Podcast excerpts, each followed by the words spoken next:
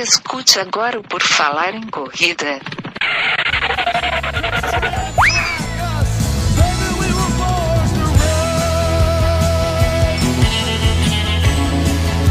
Are you ready to run?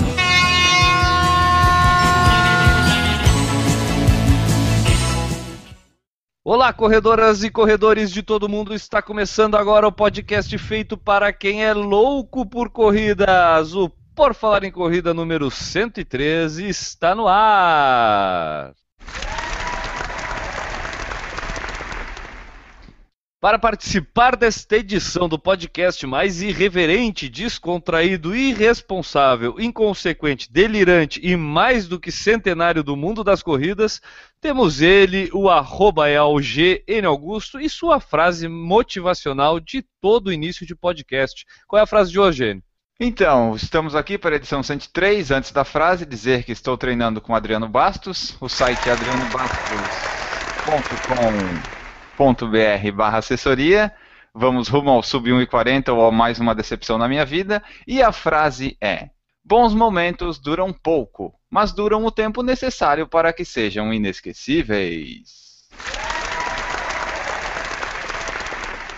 A plateia fica ensandecida quando o Enio participa aqui do podcast. Parabéns, Enio. Também participando com a gente hoje para falar sobre os momentos inesquecíveis da sua vida de corredor, ele, diretamente de Curitiba, Maurício Neves. Está nevando já aí, Geronaço? Praticamente, praticamente. O frio tá, tá propício para isso já hoje aqui em Curitiba. Boa noite, Guilherme. Boa noite, Enio. Beleza, obrigado, Maurício. E terminando, completando a nossa bancada de hoje, hoje vocês vão perceber a voz aveludada dele, a voz dele melhorada. A gente está, todo mundo aqui com o equipamento adequado para gravar o podcast, e ele que faltava agora terá sua voz nítida, clara para a nossa audiência. Tudo bom, Newton Titinho Generini? Boa noite, Guilherme. Boa noite, N. Boa noite, Maurício. Não sei se é uma boa ou má notícia, né? Que agora vão conseguir me ouvir melhor. Imagino que a nossa audiência neste momento sente-se aliviada de que o Newton não tem mais aquela voz de banheiro ao falar com a gente aqui no podcast. Parabéns, Newton. Muito obrigado pela tua presença mais uma vez aqui neste podcast, tá? Eu sou, como a maioria das pessoas deve saber já, o Guilherme Preto e quem quiser saber mais sobre este podcast e a rede por Falar em Corrida de Comunicações, pode acessar o nosso site, o www.porfalarincorrida.com. E lá, Todo mundo vai poder encontrar a coluna do Maurício, seguir em frente. Inscrições abertas para o circuito das estações Etapa Primavera em Curitiba. Na palma da mão, a coluna do Enio, nosso guia de corridas com mais de 20 corridas. E o nosso mailing list para você se inscrever e receber as atualizações do site. Acesse, comente e nos ajude a fazer um Por Falar em Corrida cada vez melhor. Utilize a seção Fale Conosco disponível no site e envie a sua mensagem. Assim como fez o Humberto de Uberlândia via Twitter. Ele usou o Twitter para nos mandar esta mensagem. Aliás, uma, uma, um meio muito legal do pessoal entrar em contato com a gente, né, Enio? Via Twitter, né? O Twitter acho que é a melhor rede social para seguir e ser seguido. É melhor do que o Facebook. O Facebook fica restringindo o que a gente coloca. É, vamos dizer assim, o Twitter hoje é a única rede social realmente sincera que existe, né, cara? Porque tu realmente vê tudo aquilo que tu te propôs a seguir para ver, né? Porque no Facebook tu pode seguir alguém e não ver tudo que aquele alguém posta, né? Exatamente, tipo, o Twitter entrega realmente o que você pede. Às vezes nem o entregador de pizza entrega, mas o Twitter entrega. Que comparação excelente, né? Eu fico impressionado com a capacidade assim de correlação das coisas, de usar uma metáfora tão clara que nem essa para descrever algo que a gente queria falar aqui. Bom, vamos seguir. O que, que falou pra gente o Humberto, então, via Twitter? Então, ele mandou duas mensagens. A primeira foi a seguinte: vocês poderiam fazer um podcast sobre suplementação, BCAA, cafeína, glutamina, etc. Tenho dúvidas sobre o assunto. Meu nutricionista me recomendou glutamina, mas já me disseram que não há necessidade. Sobre isso, a gente está na pauta. Um dia a gente pretende fazer, né? Mas é, gente, entendendo o assunto, precisa... a gente não entende. É exatamente sobre isso que eu ia falar. Acho que a gente precisa é ter alguém que conheça bem do assunto para poder falar alguma coisa aqui no, no, no programa. É. Para a gente não cair naquela, no que já reclamaram, de a gente acabar resolvendo falar sobre alguma coisa que a gente não conhece tanto. Eu já usei alguma suplementação, mas sinceramente não tenho conhecimento para poder dar dica ou até comentar sobre determinado tipo de suplemento se pode fazer bem ou não. Tu teria essa capacidade, Enio? Eu teria capacidade só de dizer que eu não uso nada disso e acho besteira, mas eu acho que o nutricionista seria mais indicado para falar a respeito. Então tá, e qual foi a outra mensagem que ele mandou? A outra foi a seguinte: Acredito que seria bom se houvesse uma música de fundo no podcast durante o programa. Sugeri porque às vezes acho meio vazio somente as vozes sem música de fundo. Poderiam fazer como faz o Coca-Tech. A gente já tentou, né, Enio, algumas vezes colocar música de fundo. Quem pegar e baixar aí os podcasts mais antigos, acho que lá pelo 30, por aí, mais ou menos, deve ter alguns podcasts lá com uma trilha de fundo. No entanto, cara, é complicado a gente achar uma trilha que case legal com o podcast, além de ser um pouco trabalhoso do fazer ela encaixar legal na, em toda a discussão. E o podcast aqui a gente se propõe muito mais é a esse bate-papo. Então, até por questões, acho que mais de facilidade de edição, a gente deixou de lado botar a música e a gente se preocupa mais em cortar esses vazios, né? Se tá ficando algum, a gente vai ter que falar com o editor aí, para o editor de repente amenizar esses vazios, mas é, eu acho que música de fundo, será que a edição vai começar a apelar para isso? Então, os espaços em branco, alguns tem que ficar, né? Senão fica um negócio muito corrido. E a música de fundo eu tentei na 102, mas não ficou muito legal, eu não coloquei nada. No futuro, talvez, se o pessoal que estiver nos ouvindo aí tiver alguma sugestão de música de fundo que a gente possa colocar, né? Porque eu realmente não tenho ideia de nenhuma. A gente pode tentar fazer um teste numa edição, se ficar ruim, fica ruim, e a gente desiste. Se ficar bom, a gente continua. É, sobre isso, eu vou consultar o nosso ouvinte assíduo de todos os podcasts que existem na face deste planeta, o Maurício Geronasso, e perguntar: Maurício, tu sente falta numa música de fundo no nosso podcast? Qual o teu comentário sobre músicas de fundo para podcasts? Não, eu escuto diversos podcasts e alguns contêm música e outros não contêm, igual o nosso.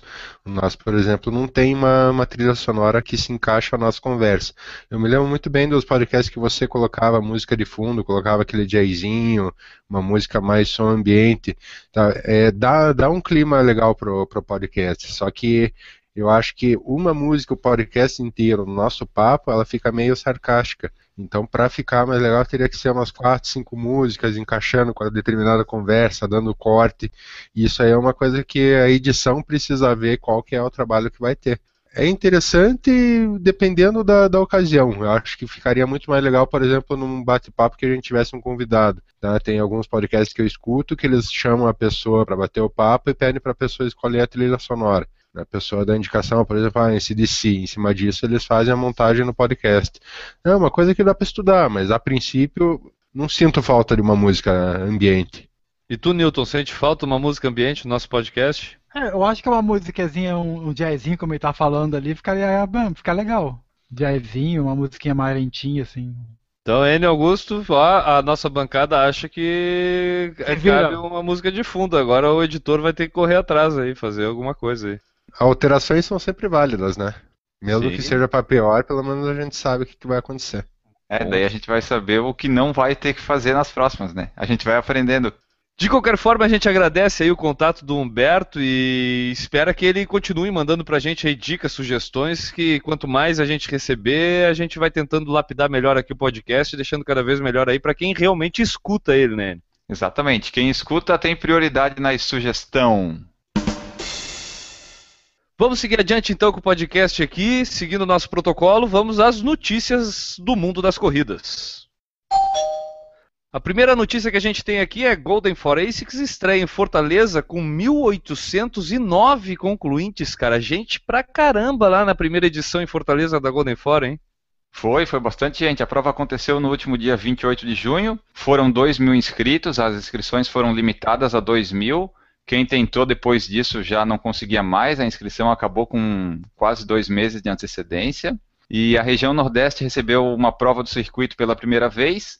Por ser no Nordeste, a largada foi às 6 horas da manhã e mesmo assim a temperatura já estava em 24 graus.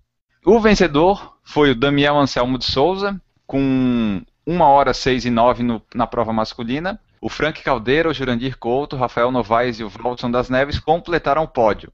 Na prova feminina, a vencedora foi a Marili dos Santos, que é lá de Alagoas, lá do Nordeste, com 1 hora 17 e 57. A Mirella Saturnina ficou em segundo, seguida pela Maria Emanuela, Keila Cristiane e Angélica da Silva. A próxima etapa da Golden Four ASICS acontece no próximo dia 2 de agosto em São Paulo. O PFC estará lá representado pelo digníssimo eu, Enio Augusto. Cara, o tempo do Damião aqui, uma hora e seis e nove segundos, já seria um ótimo tempo para uma prova num clima normal, cara. E numa prova dessas, que começou às 6 horas da manhã, já com uma temperatura de 24 graus, torna-se um tempo mais admirável ainda, eu acho, né? Com certeza, pelo que eu li a respeito do final da prova, lá mais no final, depois de duas horas de prova e tal, a temperatura já estava beirando os 30 graus. O inverno em Fortaleza é um inverno bem diferente daqui. Realmente, é, a temperatura já era esperada ser alta, né, cara? A gente conhece aí o norte e nordeste do Brasil, tem essas temperaturas altas durante o, o ano todo. É, no entanto, a gente não esperava que um tempo desse numa temperatura alta dessas, né? Então, aí o pessoal realmente mantém a, a característica das Golden Ford de ter, serem provas rápidas, né? E aqui o pessoal superando, inclusive, a temperatura alta lá da cidade de Fortaleza. Né? A próxima notícia é que as inscrições para a Maratona de Boston 2016 abrem agora no dia 14 de setembro. Exatamente. O limite para obter índice vai até dia 13 de setembro. Aí no dia 14, na segunda-feira, as inscrições estarão abertas. Dia 14 e 15 vão poder se inscrever quem tem 20 minutos ou mais abaixo do índice. Nos dias seguintes, 16 e 17, quem tem 10 minutos ou mais abaixo do índice. Dias 18 e 19, quem tem 5 minutos ou mais. E, se restarem vagas, dia 21 abre-se para todos com índice e fecha dia 25.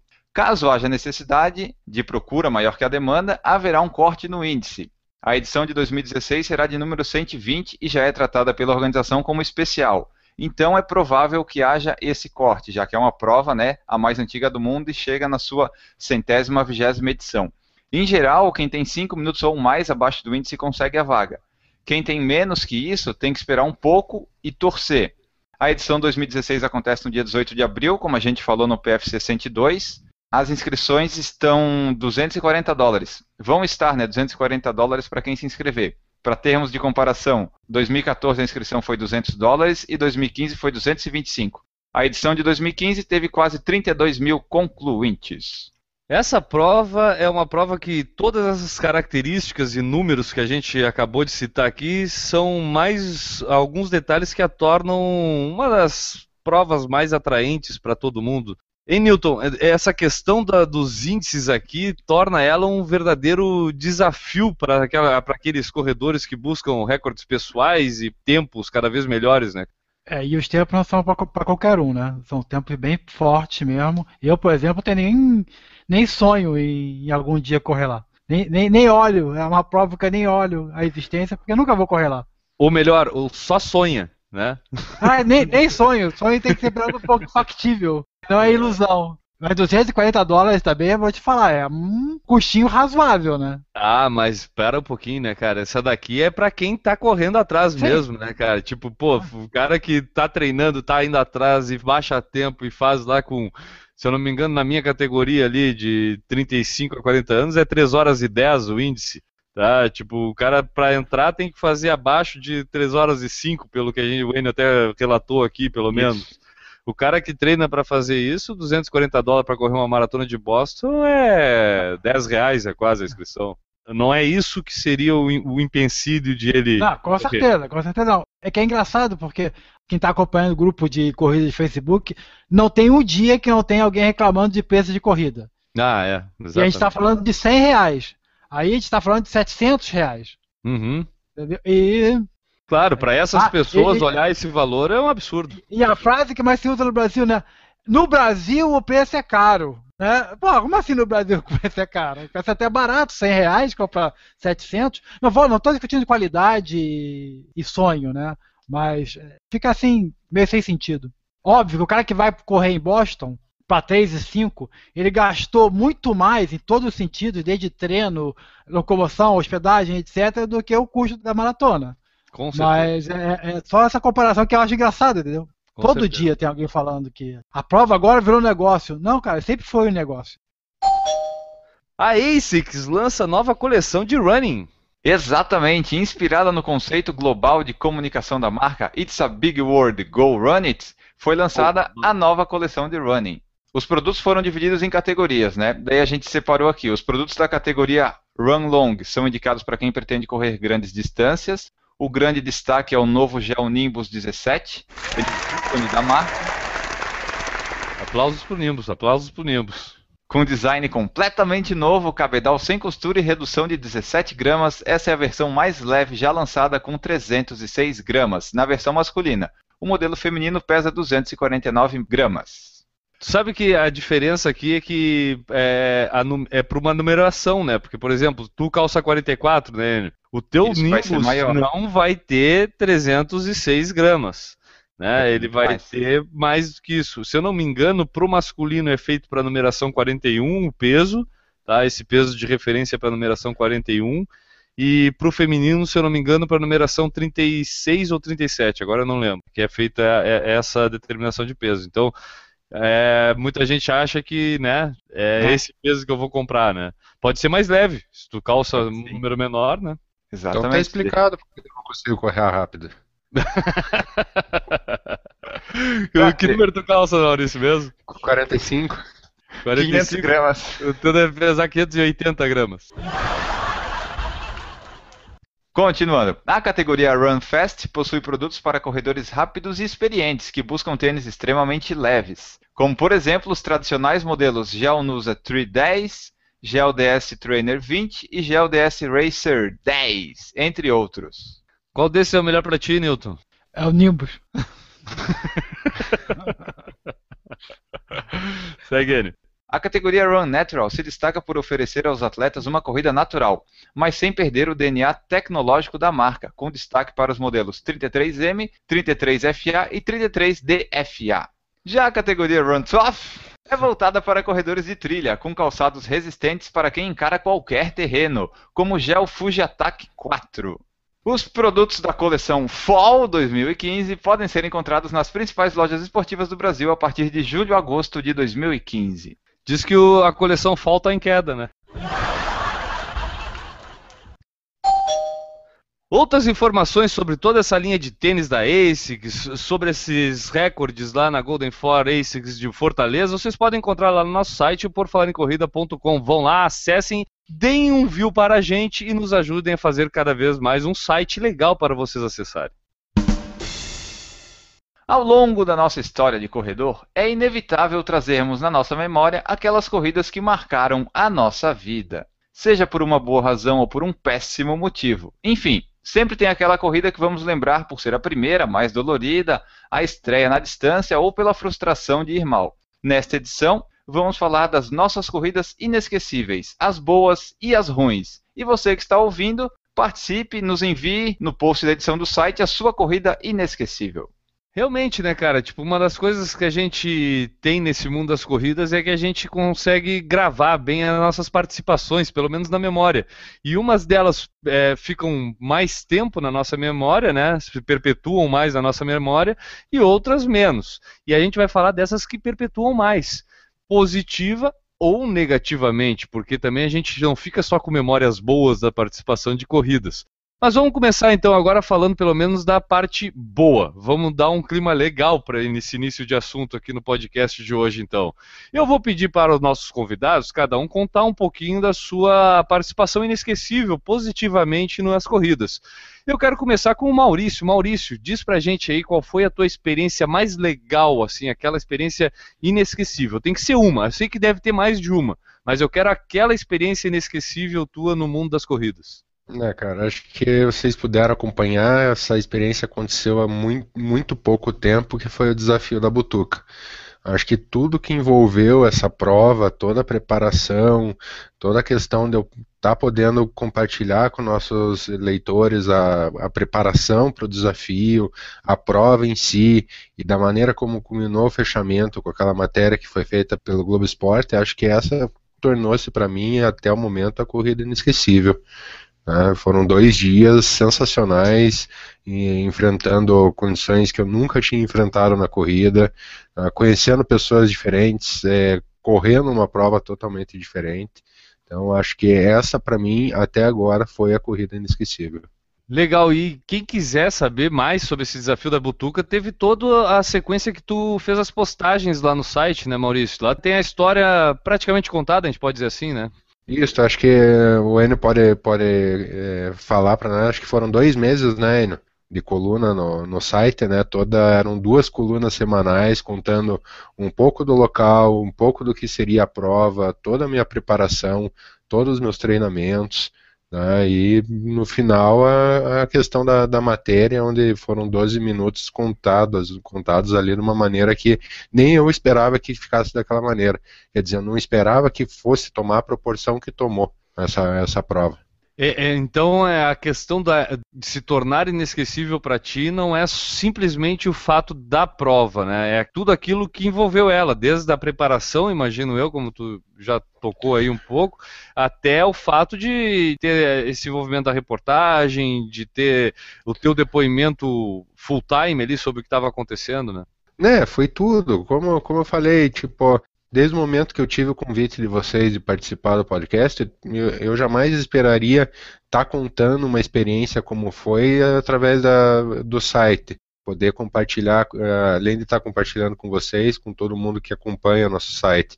Uh, e, desde o momento que eu recebi esse convite para essa prova, tá, eu jamais é, esperei que fosse tomar a proporção que tomou é, entre preparação, entre colunas, sendo duas colunas semanais, acho que foram 16 colunas no total.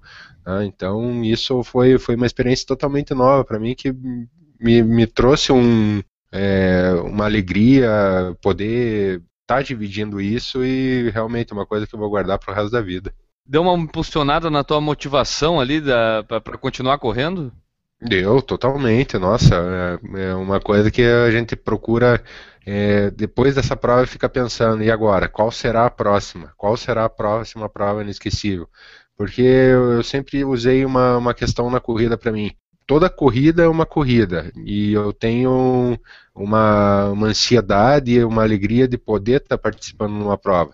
A partir do momento que eu chegue numa prova e não tenho essa alegria, é sinal que alguma coisa está acontecendo e que eu vou ter que parar de correr. Então é a questão de, de ter alegria realmente de estar correndo. E depois dessa prova eu fico pensando, putz, será que vai aparecer outra prova tão especial e tão maravilhosa como essa? Fica a dúvida. Legal, tomara que apareça. Ali, como o Maurício mencionou, foram 16 colunas. Ele começou dia 16 de abril a escrever sobre isso e culminou com o, a coluna 16 no dia 15 de junho, é, falando do fim e mostrando também as, a reportagem que saiu lá no Globo Esporte.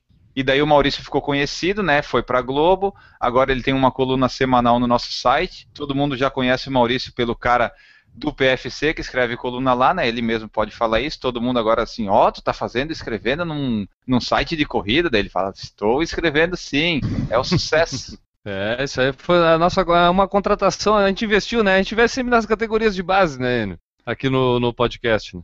Exatamente, tem que e investir. E nos veteranos também, né? Na base e nos veteranos. Sim, a gente é. faz essa mescla. Quarta idade, é, quarta idade.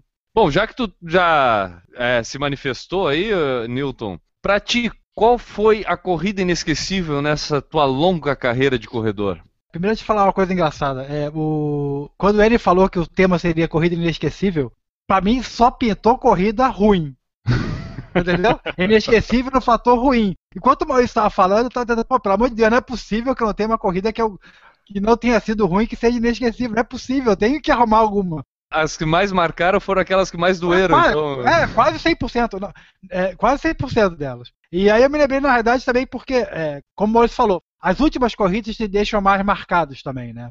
Aí eu me lembrei de uma corrida que eu fiz há muito tempo atrás. Não só uma corrida muito interessante, é, é muito boa, muito legal de participar, e no meu caso foi mais especial, que foi a meia maratona do Rio. Para quem não sabe, eu sou do Rio, saí de lá há 25 anos e fazia muito tempo que eu não voltava à cidade, né? Fazia uns 15 anos que eu não voltava ao Rio e, e tive o prazer de ir, ir no Rio, visitar o Rio um pouco, visitar muitos amigos que eu tenho no Rio, fazer a corrida que é muito bonita. Se pegar um dia, um dia bonito, é, vai ser uma das, das corridas mais bonitas do mundo, com certeza e passa por muitos lugares de recordação, né? Leblon, Ipanema, Copacabana, Botafogo, passa pela minha cidade, Pô de Amorei. Então é, é muito legal. Então, ela foi inesquecível por causa disso, não, não a corrida em si, mas os fatores que envolveram a corrida. Tanto a ida, a permanência, foi bem legal por causa disso. Eu, eu só pensei, eu só pensei em corrida que me machuquei, corrida que foi dura de completar, corrida que o sol machucou demais. O desafio, o, o difícil para ti vai ser escolher então qual vai ser o, Ah, o momento ser inesquecível dura. negativo. Ser- É, na verdade, na verdade nenhuma, tá- nenhuma é negativa totalmente. Eu concordo contigo. Eu acho que a questão de se tornar inesquecível, positiva ou negativamente, eu acho que até as negativas, muitas vezes a gente, aquelas que a gente teve um mau desempenho, tu pode inclusive enquadrar elas como uma inesquecível positivamente, porque dali para diante, daqui a pouco pode ter mudado uh, da forma que tu vê a corrida, que tu participa. Então eu acho que é muito subjetivo realmente esse tipo de avaliação, sabe? Até porque positivamente, no meu caso, como você sabe, eu não corro muito por tempo, resultado, vou mais para me divertir. Então dificilmente cheguei, ah, isso é inesquecível porque eu bati meu recorde. Teve aquela que eu corri com o Enio, ele foi meu, meu coelho. Foi legal, é, bati meu recorde, tá? Mas nem lembro qual foi, lembra qual foi, Enio? Foi a corrida pela paz, um tênis, paz? um tênis azul e um tênis amarelo. Ah, é verdade, é. E tem corridas também muito marcantes, que não pela corrida em si, mas pelo conjunto, né? Por exemplo, revezamento volta à ilha. Ele é marcante não pela corrida em si, pelo trajeto que você faz, mas pelo todo o ambiente. Os Montondu em quarteto, revezamento da Beto Carreiro. A corrida em si não é lá essas coisas, mas o ambiente que você tá com teus amigos correndo, incentivando, né? Isso torna ine- inesquecível. o que o Newton comentou antes ali, quando eu decidi que essa ia ser a pauta do programa, eu fiquei pensando desde então a uma corrida inesquecível. Deu assim, porra, tem tanta corrida, tanta corrida. Eu fui olhar os meus arquivos para eu ver as corridas que eu tinha, para ver qual delas que tinha sido ruim mesmo. As boas eu até consigo saber, mas as ruins eu não conseguia definir qual que seria a muito ruim. Ah, então é um caso um pouco diferente da, da do Newton. É, o meu eu fiquei pensando já faz uns três dias nas ruins, eu não consegui pensar nas ruins. Eu tive que abrir meu arquivo de 153 corridas para achar uma. Bom, então, já que tu começou a, a te manifestar também, Enio Augusto, por favor, agora é a tua vez. Fala pra gente aí se tu conseguiu encontrar, então, uma. Quer dizer, positiva tu conseguiu encontrar várias, né? Depois é que vai ser difícil pra ti, então. Positivo eu consegui, daí positivo eu escolhi uma que representa algo que deu muito certo, que foi a minha maratona de Porto Alegre que eu fiz em 2013. Em 2013 eu não estava pensando em correr nenhuma maratona, estava só querendo melhorar o tempo no 5 e 10 e tal. Mas aí apareceu uma promoção de passagem de avião, o Eduardo me avisou, disse, ah, então vamos. Aí eu me inscrevi, comprei a passagem de avião, aí tinha que começar a treinar. E a partir daí foram três meses de treino, em março, abril e maio, e saiu tudo certinho. Eu treinei comigo mesmo por conta própria e o planejamento deu todo ele muito certo. Tudo que eu treinei aconteceu na prova, inclusive as dores depois do 32. E mesmo assim eu consegui o objetivo que era correr abaixo de 4 horas. Daí saiu tudo certinho. Eu, eu dividi a prova a cada 5 quilômetros, fazia os tempos que tinha que fazer. Depois do 32 começou a doer, eu já esperava por isso, o ritmo diminuiu e daí foi bem pertinho lá, mas deu sub 4 horas. Essa foi a melhor, assim, até porque foi a maior, foi a que eu tive que me preparar mais, fazer mais longão e tal. Foi das, a melhor, assim, que eu consegui separar aqui. Tem outras e tal, né? Mas como é só uma, eu escolhi a maratona lá de Porto Alegre em 2013. Legal. Cara, pra mim, a corrida inesquecível, eu, te- eu, eu- assim como o Enio, eu nem precisei consultar nenhum catálogo meu de corridas aqui, histórico de corridas. Eu já tenho algumas na minha cabeça, assim, as três corridas que eu poderia falar aqui como momentos inesquecíveis positivamente. Eu vou escolher uma que foi aquela que me proporcionou uma sensação mais plena de me sentir realmente um corredor que foi a meia maratona, a meia de Floripa da O2 de 2012, tá? onde eu bati o meu recorde da meia maratona.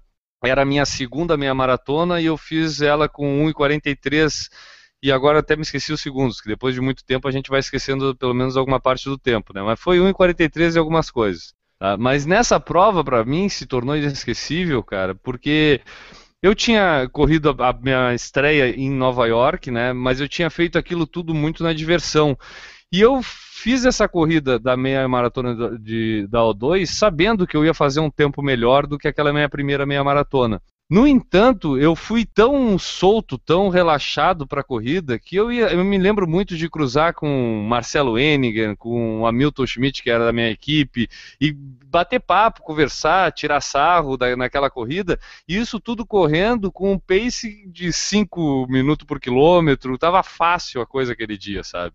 Além, é claro, de todo o percurso ser legal, que era uma meia maratona que passa pelas pontes ali e tudo, a gente já comentou bastante sobre essa meia de Floripa, mas foi uma meia maratona que foi tão leve, tão fácil para mim, tão tranquila, sabe? Tipo, eu tenho foto daquela que inclusive a postura da corrida a gente vê que tava pô, tava certinha, sabe? Tipo, é, eu vinha de um treinamento de meio ano, pelo menos, bem planejado, é, seguindo treinamento sem perder treino de planilha. Então estava tudo muito certo para aquele dia. E aí o meu tempo eu cheguei do que eu estava prevendo, eu, tava, eu cheguei a baixar 15 minutos, tá? Do que eu previa pro meu tempo. E, cara, cruzar aquela linha de chegada e ver que o relógio estava bem, bem, quer dizer, o meu virtual pacer, né, que eu estava usando naquele dia, estava bem para trás, deu uma sensação assim de que, pô, cara, eu, eu sou um corredor, sabe? Tipo, eu tô correndo de verdade. Eu tô me sentindo bem correndo. Então, para mim, essa se tornou uma prova inesquecível. Eu tenho muita coisa boa para falar dela. E, e, e eu aí repito a opinião do Maurício e do Newton, que muito mais ela se tornou inesquecível, não somente pelo dia. O dia, vamos dizer, foi 10% desse motivo de se tornar inesquecível. Eu acho que para mim ela se tornou inesquecível por tudo que foi construído até chegar aquele dia. Sabe? Tipo, e aquele dia foi o dia certo, foi o dia inesquecível positivamente. Então esse é o meu ponto positivo na minha vida de corredor. É, eu acho que é quase que inquestionável. A corrida inesquecível está vinculado ao todo, né? É, por exemplo, agora eu estava conversando aqui, estava pensando comigo, pô, Pampulha, né, Enio? A corrida em si foi legal, tal, mas o, o antes, o durante, o depois, pô, foi inesquecível, assim, foi bem legal. Né? A, a companhia legal, o todo foi muito mais significativo. Na minha escolha de corrida inesquecível, eu procurei me abster de lugar, de pessoas que estavam importantes para mim naquele dia, o motivo, sabe, tipo, grandiosidade da coisa. Eu, é, eu fui mais pelo sentimento. Mas a Wings for Life aqui de Floripa, para mim é uma corrida inesquecível. Porque eu estava muito tempo sem correr uma corrida de longa distância mesmo, assim, tava, na verdade estava muito tempo sem correr até de fato, sem treinar, sem nada. E eu fui para aquela corrida, cara, e tava tão gostoso de encontrar a galera de novo, de ver bastante gente ali, de viver aquela sensação da corrida que fazia horas que eu não vivia. Tava tão leve a coisa que eu corri 15 quilômetros sem sentir, sabe? Pô, eu parei porque eu vi que realmente se eu fosse mais além eu ia me machucar, ia exagerar na coisa, sabe? Mas foi muito prazerosa e foi um ambiente muito legal aquele dia. Além da prova ser totalmente diferente, já te proporcionar um pouco aquela curiosidade, passa, como é que vai ser? Né? Tipo, a gente a, a, expectativa também às vezes deixa a coisa inesquecível ou não, né? Às vezes quando a gente espera demais uma coisa e não acontece tudo aquilo, por melhor que tenha sido, a gente fica com a sensação de ter sido ruim entre aspas, né? Mas às vezes quando a gente espera pouco, a gente vai para uma prova, se sobressai nela e aquilo se torna inesquecível porque tu foi esperando pouco. Então, tudo isso que vai no entorno aí, tu falou Pampulha, deve ter outras viagens aí, Maurício, eu aqui, a gente vai sempre pensar no entorno, então acho que é, é o motivo. É, da Pampulha eu lembro que a gente chegou na sexta, que eu comi um Bob's quando a gente chegou no aeroporto, a janta foi no McDonald's. Eu lembro que a janta da, do sábado foi pizza, Aquela sem borda de catupiry. A pizzarada toda que a gente comeu aquele cão lá. É, que sobrou para o almoço. A nossa, a nossa Golden Ford de Porto Alegre, né, Enio? Pô, cara, ali até eu comentei aqui em outro podcast aí sobre a situação da Juliana, de a gente é. ter perdido a primeira gravidez, ela nem ter treinado direito, mas aí para mim que desfocar tudo, ela colocou ela na corrida. Pô, a sensação de ver ela concluindo aquela corrida para mim era uma coisa assim que, porra, né, cara? Tipo, tá, deu certo a coisa, sabe? São momentos inesquecíveis, com certeza, Sim. sabe? Tipo, eu escolhi essa da meia de Floripa da 2 mais pela sensação de corredor mesmo. Sabe, ali eu vi que, pô, posso dizer que eu corro, que eu sou corredor. É, Guilherme, essa corrida que você é, classificou como inesquecível, o Enio estava com você? Na meia da O2? A gente não se conhecia ainda. Mas estava, né? Sim, Acho... eu corri essa. Da... Ele me passou no 18 quilômetro. A, a tua também, né, Titinho? Não, não tava não. No Rio não, não tava. É, Acabou então, a tua então tá. É, acabou minha teoria aqui. É inesquecível porque eu ainda Não, tava Pampulha, junto. pega a Pampulha. Não, Pampulha foi inesquecível. Pronto, continua. É. Ah, Então, e ainda vem correr em Curitiba, que daí vai tornar uma corrida minha inesquecível também. Eu fui, mas aí tu foi viajar pra tirar o visto. Pô, cara, é, agora, agora o Enio falou, que eu, o- Enio falou que eu ultrapassei ele no 18º quilômetro, eu puxei na memória aqui, eu lembrei, cara, eu lembrei da ultrapassagem do Enio. O Enio, o naquela época era uma referência pra mim nas coisas. Não é que a gente não se conhecia, a gente não tinha esse contato que a gente tem depois de podcast, né? Mas É. a gente já sabia quem era quem, né? Tipo, eu sabia que era o Enio, o Enio, imagino, devia saber quem Sim. eu era, até porque lembra que eu passei ele no 18º quilômetro. Mas é, muitas vezes eu sabia que o Enio era um cara que tinha um ritmo parecido com o meu, que corria bem, então eu cansei de usar o Enio como referência nas corridas, mas cansei. A hora que eu passava pelo Enio, eu disse, pô, tô bem. Bom, a gente passou pela parte boa, né? Aquelas boas lembranças. Agora chegou a hora da gente lembrar das coisas ruins que geralmente na- no dia nos trazem um pouco de tristeza, mas depois viram uma boa história e muitas vezes trazem boas risadas um tempo depois, né?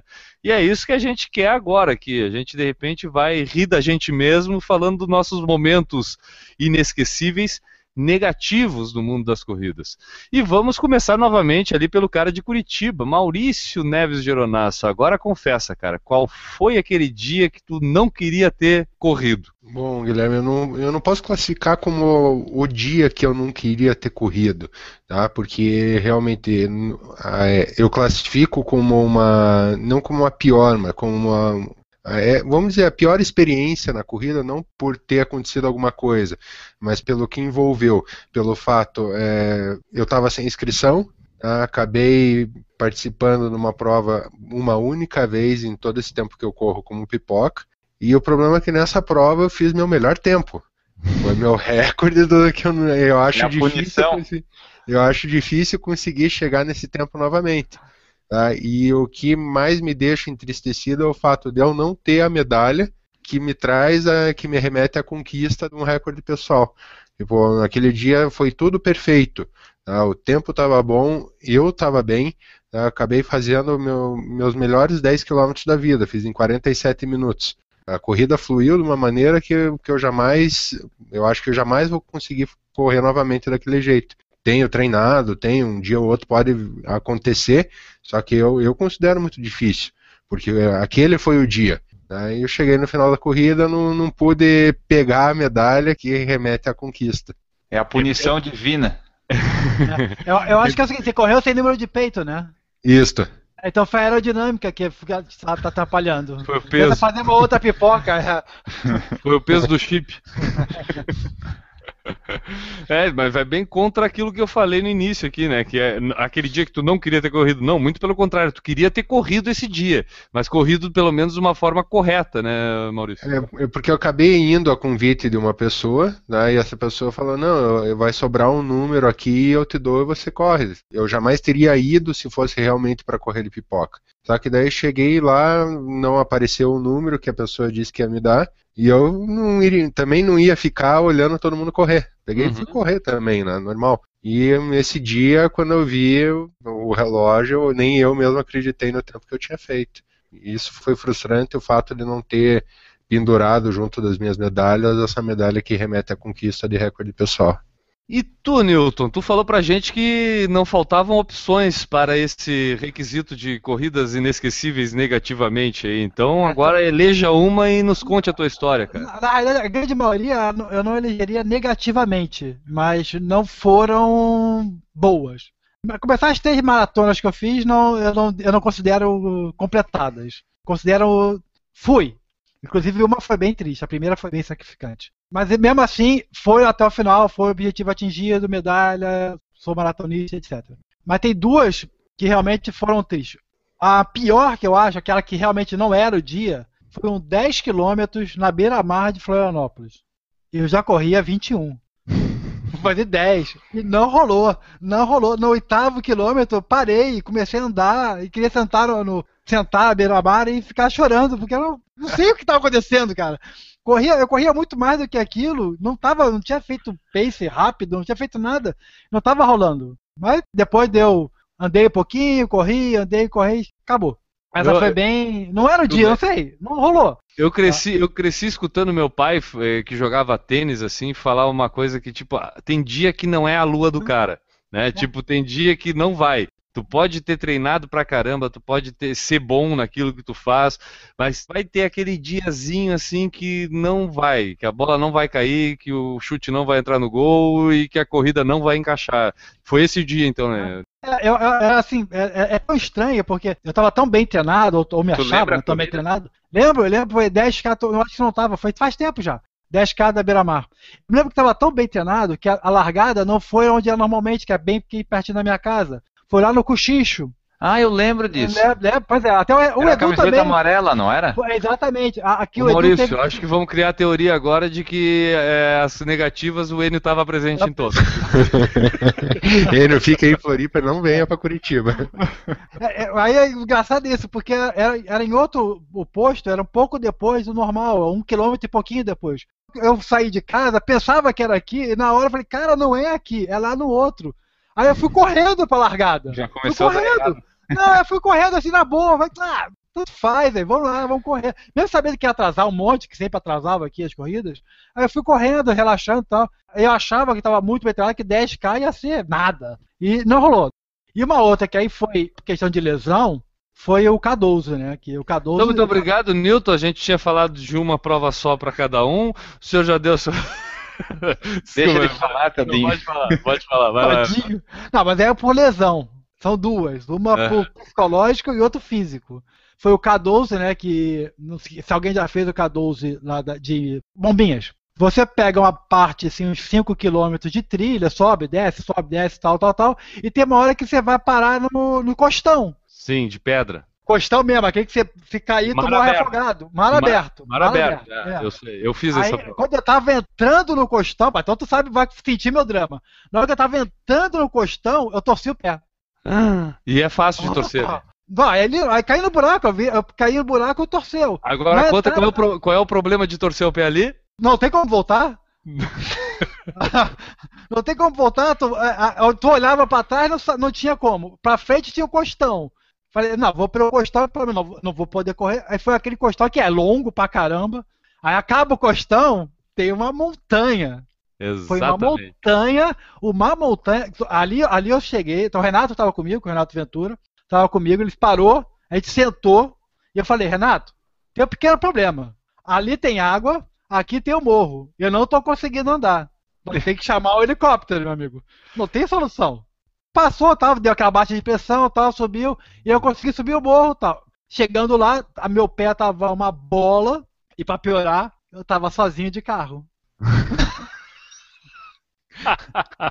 A sorte é que tá- era bombinha, no, no, tava, tava vazia a cidade naquela, naquela, naquela época, né? Acho que é julho, julho, tava vazia. Então, engrenei a terceira, fui na estrada, engrenei a quarta e fui na quarta embora, rezando para não ter nada no meio do caminho, né? Com Dorflex e tal. Tava com gelo no pé, na, na- no tornozelo. Então, é inesquecível negativamente, embora completei e tenha a minha medalhinha. Não andou de helicóptero, então? não andei de helicóptero, mas pensei seriamente em como eu iria sair dali. É, é, Eu, eu, eu, eu- não vou colocar essa como a, a minha pior corrida, essa K12. Não sei se foi no mesmo ano, Newton, que a gente participou. Eu participei só uma, uma, uma vez delas, que, se eu não me engano, em 2011, tá? ou 2012, um desses dois anos. Mas é, eu imagino que tenha sido 2011. E, cara, eu passei por esse mesmo problema teu, não torcendo o pé, mas na subida desse morro, que é o que vai daquele costão ali pra Praia do Retiro ali. É, exatamente, não, isso aí do, mesmo. do Retiro dos Padres ali. Exatamente. Cara, aquilo ali é uma subida. Bom, pra tu ter ideia, eu, eu, eu via correndo com a Juliana, eu disse pra ela, vai. Eu fiquei. E eu ia me puxando pelos galhos, porque era o É. único jeito de conseguir subir. Eu não subi, eu escalei aquele morro, literal. Exato. Foi de gatinho quase. Pra quem tá nos ouvindo, tinha bombeiro no meio do trajeto, já prevendo pessoas que poderiam desfalecer, inclusive, imagino eu, naquela subida, tá? E o pior é que depois daquela subida que te matava, tu ainda tinha um baita trecho que é o seguinte, tu chegava na estrada que se pra esquerda tu faltava ali uns 3 km para terminar. Aí tu queria ir pra esquerda e tinha um staffzinho, não, tu vai pra lá ainda mais um pouquinho. Eu fui.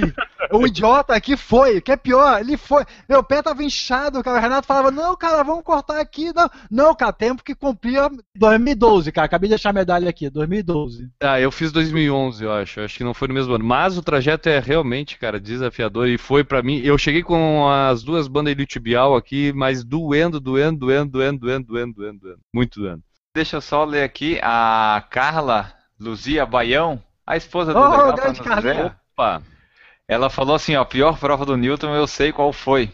Foi a maratona de Floripa 2012, que o Eduardo Legal passou ele duas vezes. não, psicologicamente foi muito revoltante aquilo. Porque é o seguinte, o, Edu, quem não, conhece, o Eduardo Legal corre muito, né? Corre Aham. muito. E ele, ele mora em, Itajaí, né? E, e veio pra maratona, só que ele chegou atrasado. Eu larguei, não sabia de nada, larguei. De repente ele vai, passa por mim e fala: Ah, ah, e aí, beleza, tudo bem? Tudo bem? O que tá fazendo aí? Ah, eu que cheguei atrasado e tal, e passou e foi embora. Né? Foi embora. Aí pá, pá, pá, pá, pá. Lá 20 km depois ele passa de novo. Ah, porra, que isso? O que tá acontecendo? Ah, não, não, não, não, foi embora. Daí depois no final que eu soube que ele teve que dar um pit stop. Né? Um stop mais prolongado, digamos assim. e, então teve que. Passou, literalmente ele me passou duas vezes na Duas corrida. vezes. Duas vezes. Fazendo uma parada nos boxes. É, exatamente. Tu fe- fez, sem parar nos boxes e não conseguiu. O meu, pneu, meu pneu já era duro, pneu duro. Bom. E você, meu caro arroba ELG, qual foi aquele dia que nada deu certo pra ti, cara? Ah, esses tem vários, mas eu vou ficar com uma só, né? Já que é só uma, não vou me alongar. É, a pior de todas foi a minha primeira corrida. Que foi a minha primeira corrida, foi na os 10 quilômetros, acho que era 9, não sei nem se era 10, era 9 quilômetros na corrida rústica da Maratona de Santa Catarina em 2008, lá no Longínquo, 20 de abril de 2008.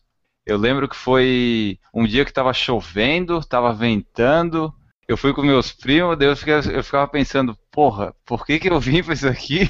E daí é, não parou de chover o tempo todo, eu tava com shorts que não era bem de corrida, eu tava com uma meia de algodão, um tênis que não era de corrida, aí eu fiquei com bolha no pé, assou minha coxa, assou meus mamilos, porque a camiseta era do evento, era aquela camiseta de algodão.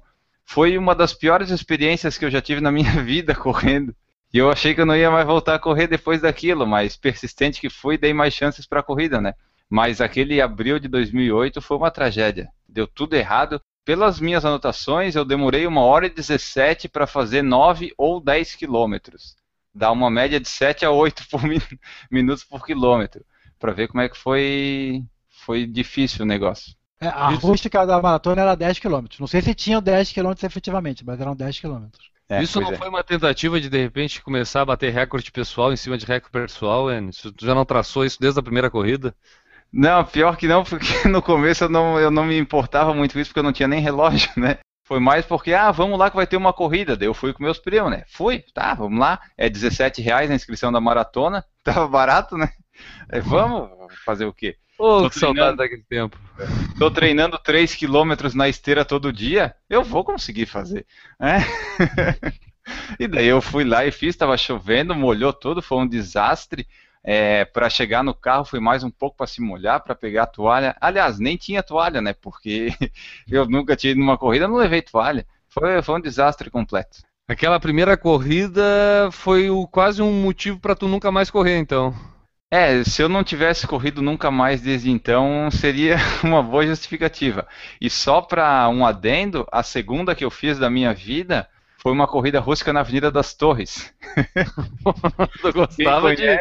Tu realmente te tornou corredor por persistência, né, meu amigo? É, porque quem conhece a Avenida das Torres aqui em Santa Catarina sabe que ela tem várias subidas bem complicadas.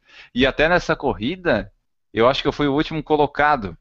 Mas até hoje eu acho que a velhinha de 80 anos cortou caminho. Porque eu tava na frente dela, eu lembro. Mas no final eu, eu cheguei em último. Eu acho que ela fez o retorno antes. Que, que- tens alguma coisa pra comentar sobre isso, Nilton? É, eu, eu, eu, eu tenho orgulho de nunca ter sido o último. Ah, eu fui. Já fui, minha- já fui o último dos homens. Isso eu já fui. Mas O último geral, não. Já fui penúltimo e antepenúltimo. Ah, eu fui, essa foi legal que a minha tia falou: Não, ah, locutor, não acabou a corrida ainda, espera meu sobrinho que ele tá chegando. Ah. Dias difíceis. Pois é. Eu- agora que você, ouvindo vocês falar sobre os momentos negativos de vocês, eu me lembrei de vários meus, assim. Eu acho que eu vou me juntar ao Milton, tá? Porque realmente eu não tinha pensado em tantos, assim, mas agora ao, ao escutar vocês aí eu consegui compilar alguns aqui. Mas é, eu, eu fico louco de vontade de eleger como momento negativo a, a minha maratona. Por toda a dor que foi desde o percurso, por tudo que envolveu, mas eu não vou esco- escolhê-la pelo significado que tem para mim, tá? Mas realmente foi algo muito dolorido, muito sofrido tudo para chegar a concluir aquela maratona. Eu vou escolher como mo- meu momento inesquecível, negativamente, a primeira corrida que eu caminhei durante a corrida. Para mim aquilo foi um, um momento de realmente, ao contrário do que eu falei no momento positivo, de eu realmente perceber que, porra, cara, ou tu leva a sério isso ou larga disso. Porque para ficar fazendo esses fiascos aqui não vale a pena. Foi uma corrida, acho que eles chamam cross country da Barra da Lagoa, que saía ali do camping da Barra, dava uma volta pela praia, voltava pelo bosque ali do Moçambique, e era uma prova que foi feita em dupla, por mim e pela Juliana, e cada volta tinha em torno de 5 km. Me corrija se eu estou errado, Enio. Era isso aí, não era bem 5 km, era um pouquinho mais que 5, mas a ideia era ter 5 km. Exatamente.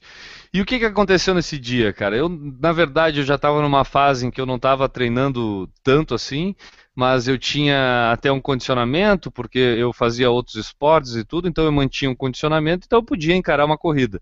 Só que o que aconteceu? Esse dia eu quis, é, como era uma corrida com 5 km, eu quis dar um gás inicial para ver se do início eu ganhava um tempo para depois compensar, administrar isso mais para o final da corrida. Só que calculei errado. Saí forte demais. E claro, a corrida no início, ali, o primeiro quilômetro era muita areia. E tinha, como tinha muita gente, às vezes tu acabava te forçando correr pela areia fofa. E aí eu saí na pauleira, correndo na areia fofa, imagina o que acontece com alguém que está despreparado. O coração veio na boca, os pulmões começaram a desfalecer, o diafragma já não funcionava, eu estava mais soluçando do que respirando, e só teve um jeito, eu finalmente, depois de muitas corridas, acabar tendo que caminhar ali por um trecho de 200, 300 metros. Eu tinha esse, é, é, isso como parâmetro para mim ao longo de muitas corridas. Por mais cansado que eu tivesse, eu queria nunca caminhar nas corridas. Eu sempre corria do início ao fim em todas as provas. E foi assim em meia maratona, foi assim em 10, 5 quilômetros, até esse fatídico dia, onde depois ali de um quilômetro e meio eu estava com a goela lá em cima, mal, sentindo mal mesmo. E aí caminhei, e aí o que aconteceu? Eu voltei a trotar e não consegui mais encaixar na corrida, cara. Muito por causa da cabeça também, do fato de ter caminhado me, me desequilibrou ali na corrida. Aí eu tentava voltar a correr, não encontrava encaixar, então eu caminhei mais uma vez ali lá pelo terceiro quilômetro. E aí é o seguinte, eu só rezava para poder entregar para Juliana o bastão lá para ela acabar a corrida, porque eu já estava de saco cheio de estar ali sofrendo para correr 5 quilômetros. Até a gente pode ver aqui pelos nossos depoimentos, a quilometragem nem é tanto problema, às vezes é muito mais a sensação que a gente tem durante a corrida que acaba nos tornando ela uma, uma corrida ruim, né? E essa foi para mim. Eu, foi o fato de eu ter caminhado pela primeira vez. Então é o, é o fator antagônico daquilo que eu botei como positivo. Eu naquele momento eu vi, pô, cara, será que tu é corredor mesmo? Será que tu corre mesmo? Sabe, tipo, não aguentou nem um quilômetro na, na corrida, pô. Tu sabe que esse negócio que tu falou de caminhar, o pessoal fala, ah, não pode caminhar, não é vergonha, mas eu, pra mim, quando eu tô correndo, se eu caminho na prova, eu acho a, a pior coisa possível, sabe? A maior vergonha. Pros outros pode não ser, mas pra mim ali, quando eu tô correndo, quando eu vejo que eu vou ter que andar, eu assim, puta que pariu, deu tudo errado hoje. E aconteceu isso que tu falou comigo na Golden Forte São Paulo. Quando eu vi que não ia fazer o tempo que eu comecei a andar, eu não consegui mais voltar a correr no ritmo. Quando eu voltava a correr, era já sem vontade, querendo acabar logo. E daí ainda pensava que tinha que ir no hotel trocar de roupa e pegar o voo. Quando eu começo a andar, é porque tá tudo errado mesmo. Eu, depois disso, eu, eu meio que me, me desapeguei do fato, sabe? Tipo, parece que ali quebrou uma invencibilidade e que, Sim. pô, agora tu pode caminhar, sabe? Porque antes nem, na, nem na- nas, nos postos de hidratação eu caminhava para ingerir gel e carboidrato, eu não caminhava, eu sempre procurava fazer no máximo, no mínimo um trotezinho bem leve, mas eu não caminhava. Aí depois disso eu comecei a me libertar, sabe? Tipo, aí na hidratação muitas vezes eu caminho, é, para tomar o gel também, então meio que dali foi uma barreira para que eu também me libertasse do fato de caminhar. Não tem nada contra caminhar, muito pelo contrário, já, já, tem, já tem até algumas experiências dizendo que às vezes você faz é mais rápido se você caminhar. Você fizer um texto bem forte e caminhar um pouquinho. Se fizer um peito bem forte e caminhar um pouquinho, talvez o resultado seja melhor. Mas o problema é que desanima. O problema é que a cabeça vai embora. É. Quando você anda, quando você baixa, não é nem eu andar, não. É quando você baixa muito o seu pace, o teu resultado vai tão pro espaço que a cabeça vai embora, porque você está sofrendo de qualquer maneira. Então, aquele sofrimento passa a ser sem, sem sentido, já é meio sem sentido, né? Passa a ter, não ter sentido nenhum, e você só quer terminar aquela, aquela dor lá. É, é- é- essa caminhada do que a gente está falando é diferente daquela caminhada planejada. Sim. Aquela que tu tá fazendo uma meia maratona uma primeira vez, planeja, não, lá pelo meio eu vou dar uma caminhadinha ali de 100 metros, 150 metros, fazer uma hidratação, fazer uma, me alimentar e não sei o que, e seguir correndo. Ou até quando tu sabe das tuas condições, tu planeja realmente, não, todo posto de hidratação eu vou dar uma caminhada. Não, essa é aquela que tu é forçado a caminhar. Teu corpo diz assim pra ti, cara, caminha. Eu tô brincando contigo, a tua cabeça tá sendo mandado pelo corpo, sabe? Tipo, e ali ah, existe o quebra um pouco aquela aquela a- a autonomia de tu saber até onde tu pode ir, né? Então tu fica com dúvida, se eu voltar a correr, será que eu aguento mais quanto? E aí vai tudo por espaço, né? É, é, até isso me gera uma pergunta, Enio, quando tu, quando tu tá com algum problema na corrida, tu só caminha, cara? Eu evito o máximo. Ah, Mas faz, né? Tava demorando pra sair essa piadinha. é. É, a última vez foi em Brusque. Mas eu nunca tive em Brusque, cara. Foi outra pessoa, então.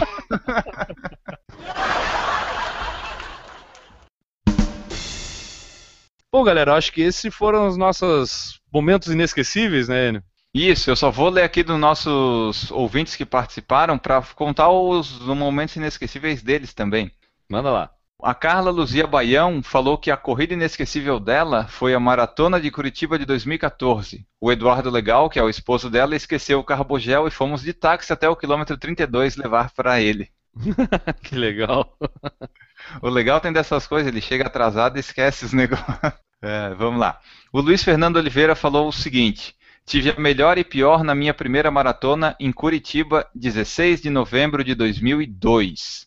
Foi um calor infernal e estava correndo com meia de algodão. Quando cheguei no terminal do Carmo, no Boqueirão, meu pé parecia um caldeirão borbulhando. Esse terminal do Carmo é em que quilômetro, Maurício, tu sabe? Esse, esse já mudou faz tempo a- o percurso, já não passa já faz alguns anos, porque ele não passava ali na- na- no terminal do Pinheirinho, vamos dizer, no primeiro trecho da maratona, tá? Ele já era para o final, então a gente segue um pedaço, é, acho que dá, onde a gente faz o retorno hoje, seguia acho que mais uns 5 quilômetros à frente. tá? Isso no quilômetro 33, 34, hoje. É, mas é, isso aí é, é uma reta muito longa na Marechal Floriano, Marechal Floriano. Né? Se aí ir embora, acho que dá uns 10 km só de reta. Então, Ah, sabe, se eu, eu corria, corria, corria e não chegava ao fim dessa reta. aí. Mas, Tá. pô, cara, meia de algodão pra fazer uma maratona? Foi isso que eu escutei? 2002, cara. 2002. Ah, em 2002. 2002 corria de Montreal ainda. Eu, se, eu, se eu é corresse, eu, se eu É. corresse, se eu corresse em 2002, provavelmente eu ia correr de meia de algodão também, porque eu acho que a track field não dava meia ainda, né? Acho que ainda não, acho que não tinha. E ah, nessa época de 2002 a maratona era organizada ainda pela prefeitura de Curitiba, não tinha nenhuma empresa de fora que patrocinava a maratona aqui. Era uma coisa bem local ainda, sendo que a chegada, se eu não me engano, nessa época era na pedreira Paulo Leminski, ali na, na Ópera de Arame. Inclusive a Com prefeitura o sentido ainda... da subida ainda. O cara vinha na... Porque tem uma subida ali, né? Pra chegar Tem, na tem uma subida. E, inclusive, nessa época, ainda a prefeitura passava nas residências onde eu, ah, iria passar a maratona pedindo auxílio dos moradores com questão de hidratação. conscientizando as pessoas que era para apoiar a maratona. Mas isso porque era um envolvimento local, né? Não tinha uma, uma empresa que era justamente a prefeitura que fazia esse incentivo. Aposto Ah. que nessa época aí tinha muita corrida que se chamava maratona. né? Pô, devia ter várias. Até hoje tem, né? Até hoje. O pessoal fica mini maratona e coloca uma prova de 5 km, né? Pois é. Vamos lá, continuando Vai lá. aqui a mensagem de Luiz Fernando. Segui em frente, terminei com 5 horas e 10, e é a medalha mais bonita que tenho, em alusão às estações tubo de Curitiba. Depois disso, nunca mais meia de algodão. Dry fit não era comum naquela época. Ah, foi o que eu falei. A Trackfield ainda não dava meia de. Eu, se a Trackfield parar de dar meia, eu vou começar a usar meia de algodão, cara. É o jeito daí, né? Não tem mais meia. Bom, galera, então encerramos aqui os nossos momentos inesquecíveis de corrida aqui do Maurício, do Newton, do Enio, meus. E quem quiser deixar o seu momento inesquecível na sua vida de corredor aí, pode utilizar lá o nosso site, né, Enio? Isso, vai estar lá o post da edição 103 no site. Comenta, pode ser via Facebook, via site, via Google Plus, via discos, via Twitter. Enfim, tem opções para comentar. Só deixa lá seu momento inesquecível. O melhor e o pior. É isso aí, então mande pra gente. A gente vai ficar aqui na, na expectativa de conhecer qual foram aqueles seus momentos inesquecíveis nas corridas. Vamos rumo ao final dessa edição inesquecível, mas antes a gente precisa falar aí das próximas corridas que podem se tornar corridas inesquecíveis de muita gente, né? É, por que não? Podem, né? Vamos lá. Tem o Circuito das Estações, etapa primavera em Curitiba, dia 2 de agosto, 5 e 10 quilômetros. O site é circuitodasestações.ativo.com. Temos também a Maratona de Santa Catarina, dia 16 de agosto, em Florianópolis, Santa Catarina, 42, 10 e 5 quilômetros. O site é www.maratonasbrasil.com.br. Aí lá você é, escolhe a Maratona de Santa Catarina. Tem a Track Field Run Series Shopping Iguatemi Florianópolis, 27 de setembro, aqui em Floripa, 5 e 10 quilômetros. O site é tfrunseries.com.br. E as nossas corridas pelo mundo, a gente separou duas, porque é o mesmo site. É a Meia Maratona de Valência, que acontece dia 18 de outubro, e a Maratona e 10K de Valência, que acontece dia 15 de novembro, em Valência, lá na Espanha. É, o site é www.valenciaciudadelrunning.com. Daí lá você tem a opção da meia maratona dia 18 ou da maratona e do 10K dia 15 de novembro. Bom, apesar da ótima pronúncia do espanhol do Enio, quem quiser ver o link aí, ficou na dúvida aqui, não conseguiu anotar, já tentou voltar várias vezes no áudio aqui, mas mesmo assim ainda não conseguiu entender qual foi o site, tá lá no nosso post, né, Enio, no porfalarencorrida.com, tá lá o link para maratona, meia maratona de Valência aqui que a gente está anunciando. Vai estar lá com certeza, porque como eu estou investindo no meu queniano e no meu etíope, o espanhol ficou um pouquinho de lado. Ah, com certeza. Bom, e aqui em Santa Catarina, temos alguma corrida que interesse aí para a gente divulgar aqui no calendário, Newton Generini, o homem do Corridas SC? Teremos então duas corridas acho que são interessantes aqui em Santa Catarina. A etapa Blumenau do circuito do Sesc, que tem até amanhã, dia 14, para fazer a inscrição. E também a meia maratona de Brusque, que será obviamente na cidade de Brusque, dia 26 de julho. E lá no Paraná tem alguma? O pessoal do Corridas PR tem trabalhado? Tem alguma prova lá que É, interessa Eles aí para nossa eles estavam audiência? de férias, vou chamar ali o estagiário, peraí só um segundinho que eu vou chamar. Ô estagiário, vem aí, corrida no Paraná, tem alguma coisa boa? Só um segundinho, senhor.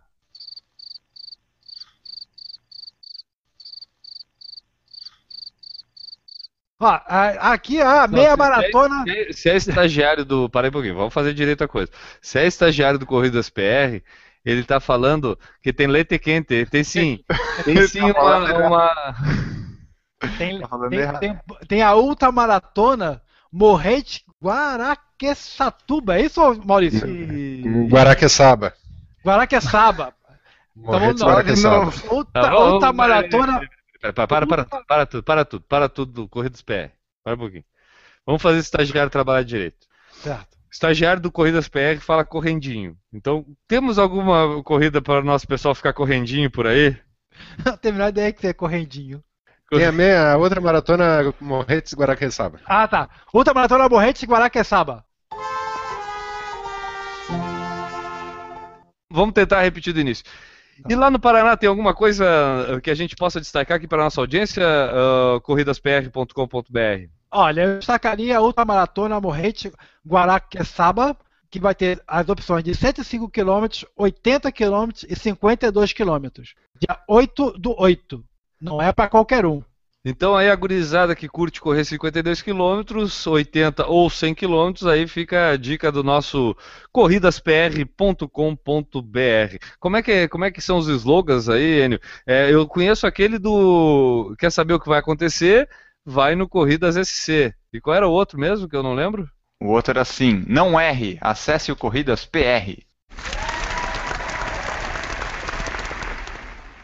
É isso daí. Ah, pensando que é pouca porcaria? Ah. ah, tá caindo na caixa. Bom, de calendário era esse, Tonene. Era isso aí.